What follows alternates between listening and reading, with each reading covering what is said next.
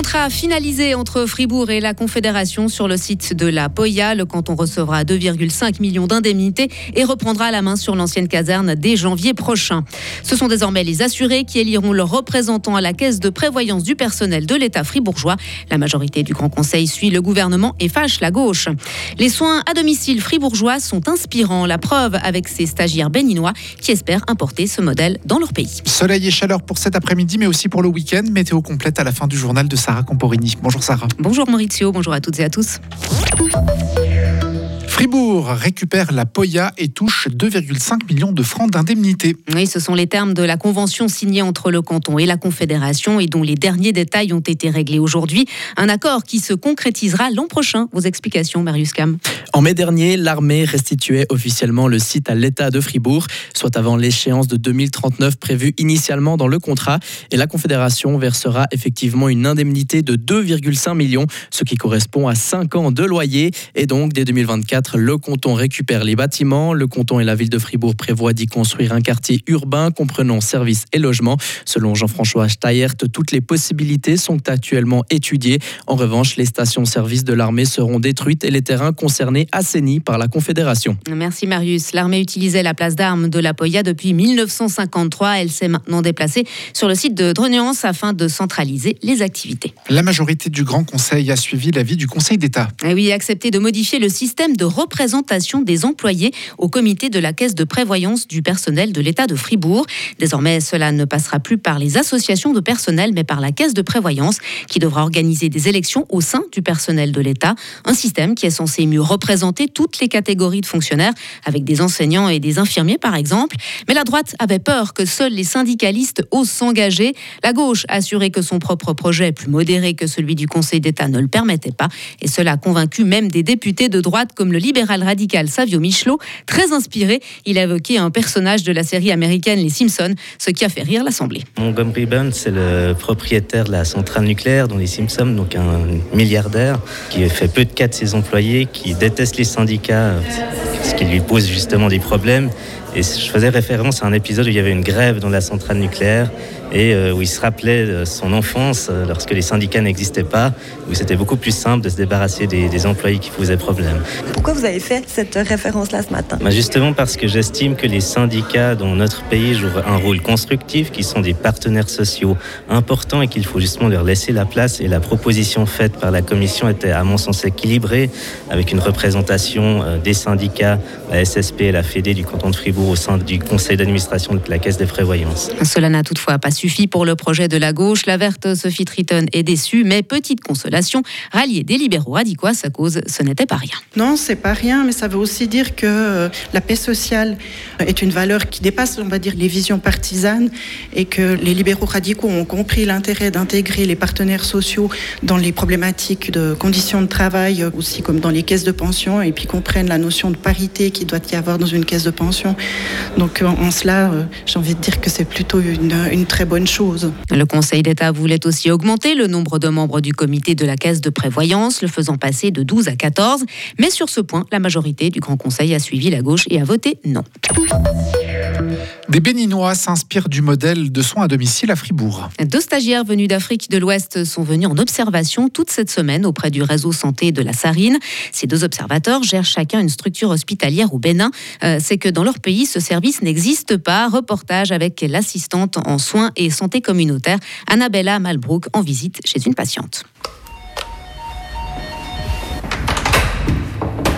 Bonjour, bonjour. Bonjour. Comment allez-vous? C'est les soins à domicile. Donc on s'est pas vu souvent. Je m'appelle Anna. Et puis là, on a Denis qui est avec moi. Il est là pour un projet en fait. Il veut fonder les soins à domicile au Bénin. Ah, S'inspirer un peu de ce Ouais. qui se passe en Suisse. Et Ben puis oui. du coup, il est en observation avec nous. Donc voilà. Denis Salé est gestionnaire de projet dans un hôpital au Bénin. Il trouve le modèle suisse inspirant. Les soins à domicile que je vois aujourd'hui ici, c'est un cadre approprié. D'abord, il est chez lui. Dans les hôpitaux, par exemple, chez nous, dans une salle comme ça, on peut avoir 16 à 20 patients. Il faut imaginer en matière d'hygiène, il faut voir ce que ça- donne. Donc, je vois que d'abord, c'est un cadre approprié. On va quand même s'occuper de vous, hein Bah, Bah, quand même. la moindre, quoi. Sinon, comment ça va, point de vue santé? Ça va, Ça va. c'est notre choix.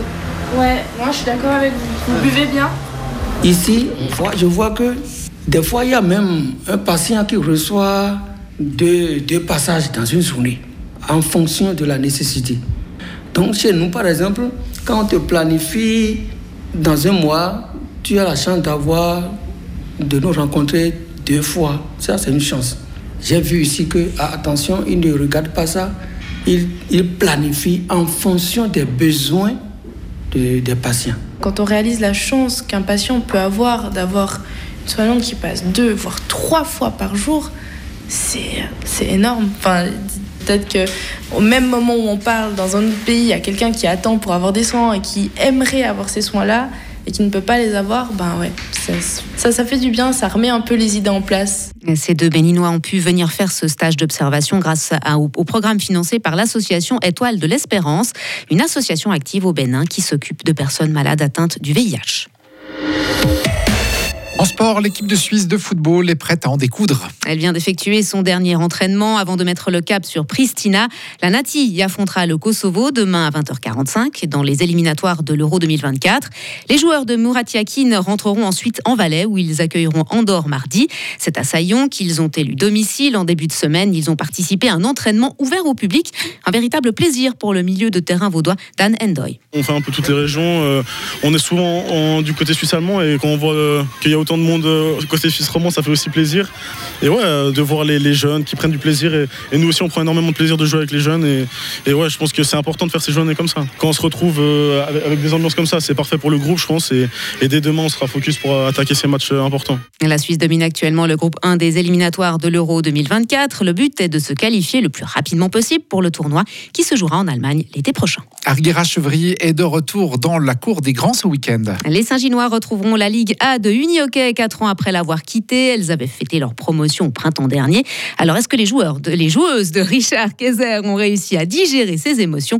La réponse de l'attaquante Fanny Ecoffet. Je dirais que les premières semaines, on en a beaucoup parlé, puis après, ben, c'est quand même assez vite redescendu pour euh, se concentrer sur la nouvelle saison. Alors cette nouvelle saison, justement, elle va débuter d'ici quelques jours. Cette fois-ci, ce sera en Liga. Euh, à quoi vous vous attendez? Euh, je sais pas trop. Je pense, ben voilà, on part pas favorite, on le sait très bien, mais ben on va jouer chaque match et puis euh, essayer de prendre le plus de points possible pour euh, atteindre les playoffs. Erguera Chevry jouera son premier match contre Winterthur dimanche à 17h. Ce jour-là également, mais à 18h.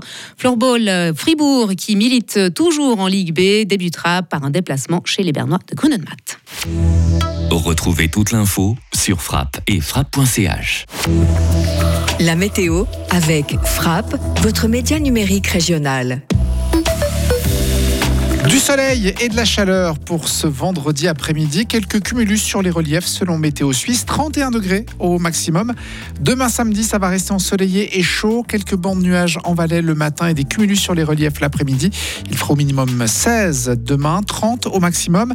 Même température pour dimanche et même conditions du soleil et de la chaleur avec des cumulus l'après-midi dans les Alpes et une averse isolée pas exclue en fin de journée.